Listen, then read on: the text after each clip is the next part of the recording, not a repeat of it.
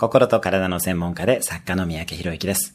この番組では平日毎日1分の放送で人生を変えるヒントをお伝えしています。今日のテーマです。大切な人を大切にしていますか？あなたにとって大切な人は誰でしょう？自分にとって大切な人を10人書き出してみてください。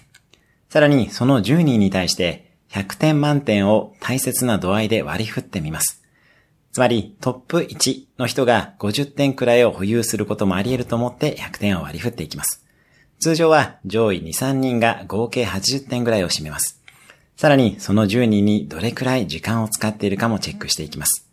どんなリストが出来上がるでしょうかあなたは本当に大切な人に時間を使えているでしょうかぜひ人間関係を見直してみてください。今日のおすすめ1分アクションです。大切な人リストを作ってみる。今日も素敵な一日を。